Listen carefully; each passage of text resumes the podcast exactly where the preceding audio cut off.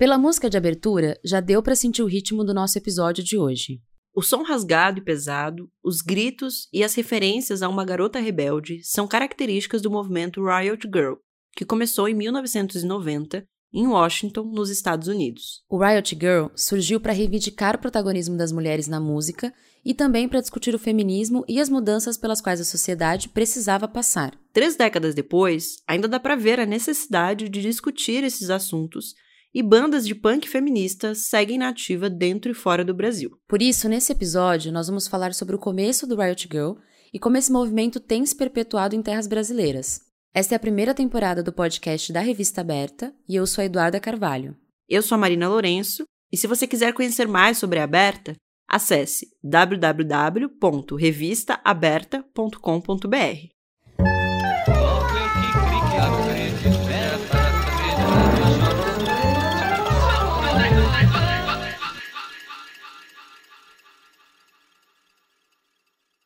Riot Girl herdou do punk o discurso enérgico e a proposta de contestar as opressões e desigualdades da sociedade. Mas aqui, o foco era o sexismo e o machismo, e bandas como Bikini Kill, Heavens to Betsy e Brett Mobile foram pioneiras enquanto formadas exclusivamente por mulheres para ocupar uma cena dominada por homens, que era o punk.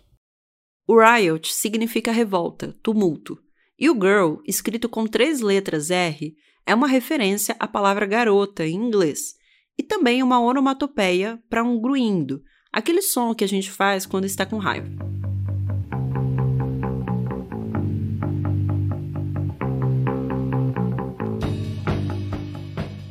O estilo musical é bem agressivo, necessário tanto para romper com o estigma da feminilidade, quanto para invadir esse espaço e mostrar que as mulheres queriam e iam fazer música.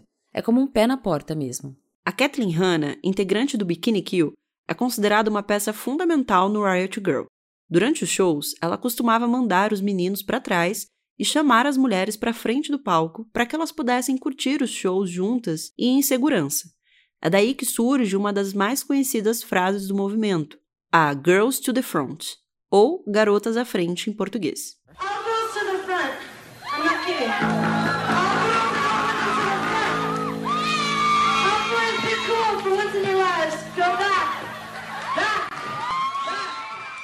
No Brasil, o movimento chegou alguns anos depois, em meados de 1995. As primeiras bandas nacionais do Riot Girl foram a Dominatrix, a TPM, que é um anacrônico para Trabalhar para Morrer, Bulimia e a Cosmogonia. Nos anos 2000, novas bandas surgiram, assim como os primeiros festivais punk feminista. Mas não parou por aí. O estilo musical está bem vivo e conta com bandas novas perpetuando o ritmo incisivo e a mensagem de protesto.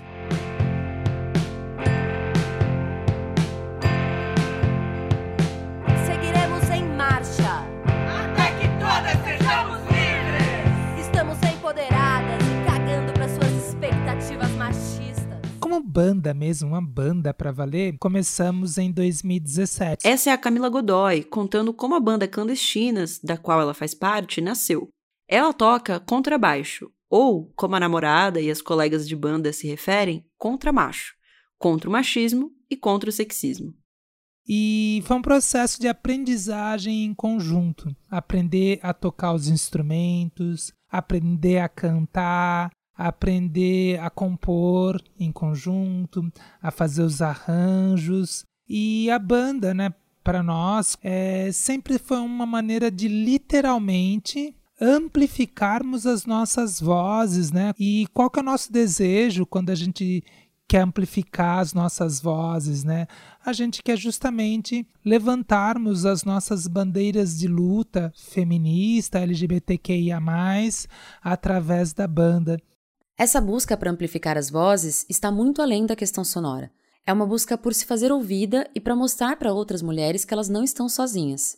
A doutora em Ciências Sociais e pesquisadora do Núcleo de Estudos de Gênero PAGU, Regina Facchini, explica em um artigo acadêmico como as temáticas do punk feminista colaboraram para construir uma fraternidade feminina.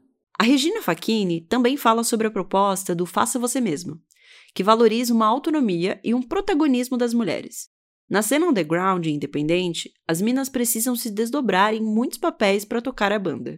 o músico underground, geralmente ele é produtor, ele é design, ele é marketing, ele é contabilista e ele é produtor cultural. Então a gente tem que fazer tudo a gente mesmo. São corres aí que a gente tem que fazer se a gente está no underground, né? Essa que você acabou de ouvir é a Cici Soares, do duo Naomi Rita, falando pra gente um pouco como são os desafios. Ela toca ao lado da Ive Sumini desde 2013 e elas são da região sul do país. A Cici conta que dividir as funções em duas pode ser mais difícil em alguns aspectos, mas também facilita a tomada de decisão e a sintonia entre elas.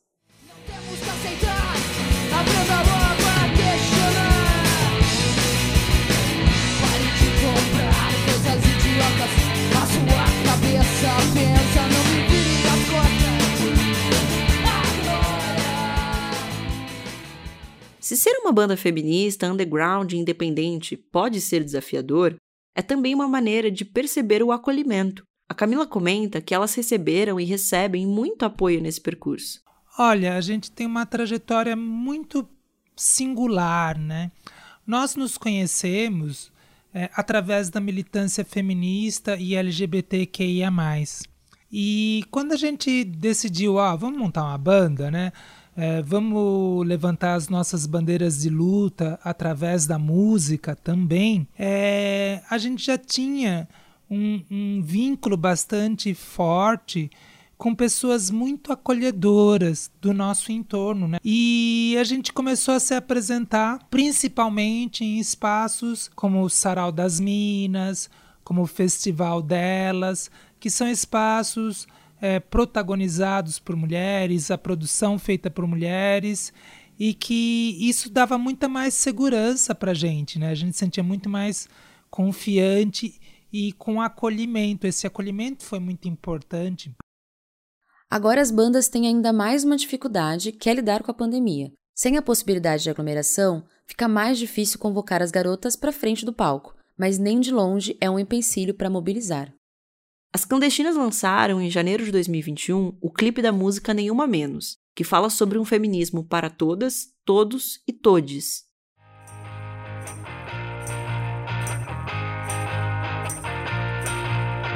Nosso feminismo é para mana, mina, mona Branca, negra, índia, terabi, sapatã. Combate o machismo, exploração, capital. Que desumaniza todo e qualquer cidadã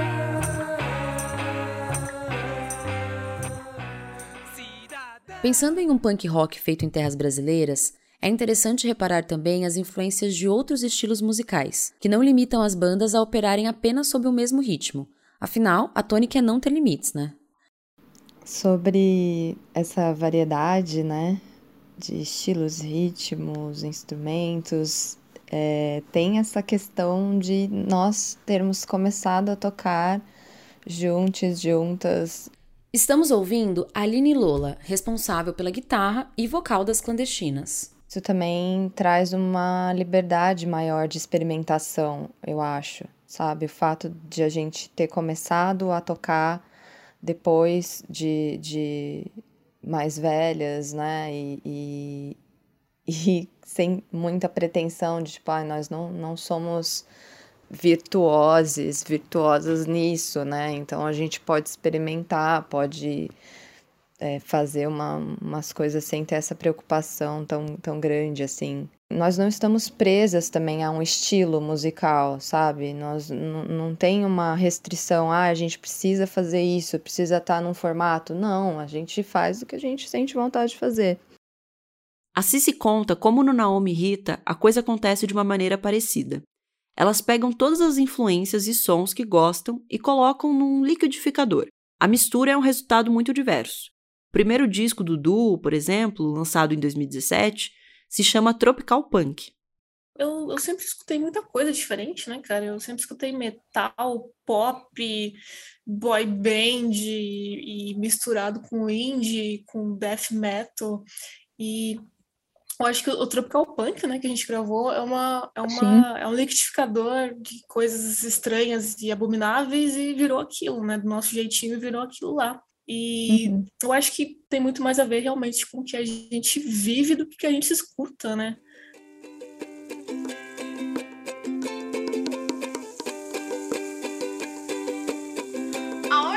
presentar a las chicas del danzante Rita, que nos traen sus inquietudes mentales reflejadas en sus ritmos de tropical.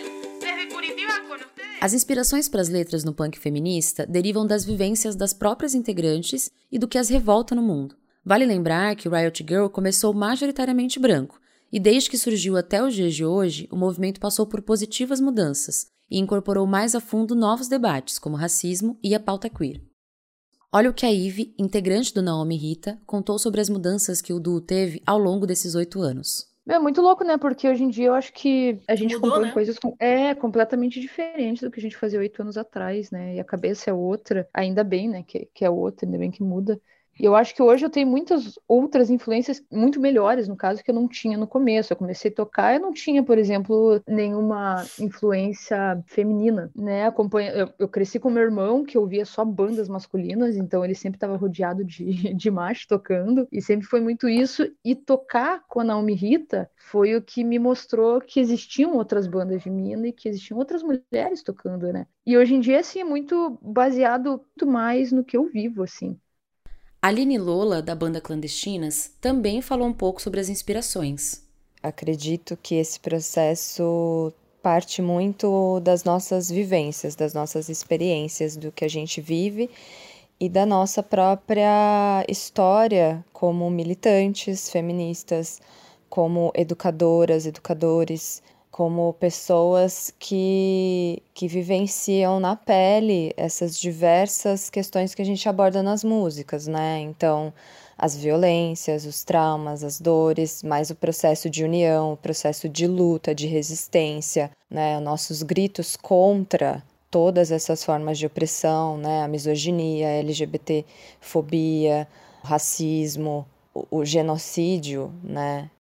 Todo esse processo também muito íntimo individual, né, de, de, de dores, né, de, de sermos corpos, corpos dissidentes, de sermos pessoas fora do padrão dentro de uma sociedade heterossexnormativa, né. Então, eu acredito que tem, que parte desse lugar, né, parte desse lugar das nossas próprias vivências, da nossa história de vida, da nossa militância feminista e LGBTQIA+, e, e desses processos poéticos de como a gente transforma isso, né? De como a gente ressignifica isso. Então, acredito que é que é esse é meio que o fio condutor, né, da, da, dessas e o que inspira a gente na criação das músicas, das letras. Tocar em qualquer mulher menina Solta a violência dessa rotina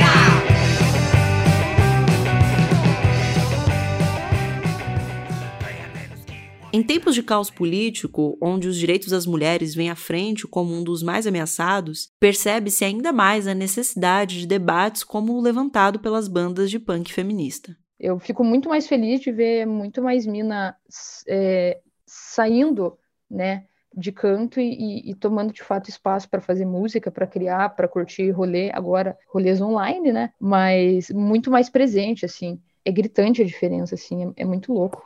Essa é a Ive, mais uma vez, falando sobre a importância das garotas à frente na música. Eu acho que a gente não tem que ter medo, a gente teve medo por muito tempo, né? A gente ficou escondida por muito tempo, né? Ficamos todas é, ou no quarto ou curtindo o som em casa, sem, sem sair, ou, ou ah, isso não é para mim, eu não vou tocar, eu não sei aprender um instrumento. Tem que pegar, tem que aprender e, e cada uma do seu jeito, né? Não, não existe um jeito certo. Eu acho que a gente tem que, primeira coisa é isso, também nunca se comparar com, com as bandas masculinas e pegar de referência é, não só as bandas clássicas de Minas, mas as que estão rolando na cidade, né? É, o ato de ir ao show, o ato de, de produzir um show, é, de estar tá produzindo qualquer coisa e fazer, fazer. A gente tem que fazer, fazer sem medo, a gente tem que se unir cada vez mais, porque eles sempre estiveram unidos, né? E eles nunca quiseram que a gente estivesse unida. Então, eu acho que, que é aí que, que, que começa, que começou a mudança, né?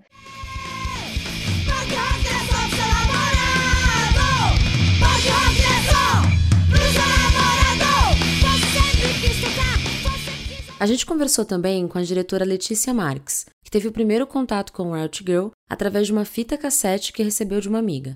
A Letícia dirigiu o documentário Faça Você Mesma, lançado em 2020 e que conta como aconteceu o Riot Girl no Brasil, além de mostrar a história das mulheres que participaram do movimento. Na maioria das vezes, e até hoje, cabe nós, mulheres, a escrever essas histórias, né? E, e acho que colocá-las em um lugar de reconhecimento. Essa é a Letícia, falando sobre a experiência de ter dirigido o documentário e da importância de contarmos essas histórias. Foi é, uma experiência única, eu acho que é, eu poder estar tá ali conhecendo cada uma delas e acompanhando também um pouco da vida de algumas delas é, que me inspiraram, né? E poder ouvir delas mesmas as suas histórias, né? Porque a gente até então não tinha nenhum registro sobre essa história do Rare Girl, então eu ser essa pessoa que pôde ir lá fazer essa ponte e ouvir, né? E ser a, a pessoa ouvir essas histórias pela primeira vez foi foi uma experiência muito intensa, assim, e né, de autodescoberta também, eu acho, de se questionar e, e se re, reencontrar nesse lugar, né, que eu vivi nos meus, na, na minha adolescência, né. No documentário, a Letícia entrevistou várias mulheres que foram pioneiras no Riot Girl no Brasil, mas também mulheres que seguem ativas no movimento até os dias de hoje ou que integram bandas que nasceram há pouco tempo. No longa, a gente consegue ver aquilo que comentamos antes, sobre o apoio que as mulheres cedem umas às outras. E a Letícia conta que essa é uma característica que continua fazendo parte da vida dessas mulheres. Eu descobri, né, com o filme com Faça Você Mesmo, que o Rare Girl até hoje é, está presente na vida de várias mulheres, tanto das que começaram as bandas nos anos 90, então o feminismo até hoje é algo que é, está presente na vida delas, né, tanto em projetos sociais que elas trabalham ou em ONGs, se reunindo com outras mulheres, né? Então levando assim essa ideia da união de mulheres, da sororidade que já vinha lá dos, dos, dos anos 90, é, carregando isso hoje em dia, né? Buscando outros tipos de grupos de mulheres em outras áreas, né? Mas sempre carregada dessa sororidade, sempre desse apoio mútuo, né? Tanto quanto o próprio faça você mesmo, eu acho que é uma característica que está em todas elas, como né, autonomia, que é essa na ideia que o punk vem de você fazer por você mesmo. Eu acho que isso é bem, bem claro, assim. Eu acho que a gente vê isso no filme, né? Com a com a Bárbara Fraga, a Balutz, onde elas é, fazem, um, fazem shows é, e tem as banquinhas, então tá ali e tem essa nova cena, né? Então ela tava tá ali construindo essa cena em BH, Rare Girl também, hoje, né, 20 anos depois. Então isso se encontra é, bem vivo ali, né, né? Nessa, mesmo ela tendo sendo mais nova quando ela entrou em contato com Rare Girl, mas ela ainda carrega isso na música, né, e no, e no hardcore que ela faz e nas letras que ela faz de formas diferentes, né, com um feminismo mais, mais abrangente, mas que ainda tá que ainda é, você encontra o Rare Girl ali, né? O, o que o que se apresenta é que esse movimento ele ele está vivo até hoje, né? Eu acho que vivo na vida de está vivo na, no cotidiano, na realidade de todas elas. Uma das coisas que o Agro ele, ele passa ou ele carrega é, é isso de você ser quem você é, né? E você é, ir atrás, né? E você sempre se, você ter essa autodescoberta o tempo inteiro. É, então eu acho que isso está bem presente na vida de todas elas. É, e o filme traz isso.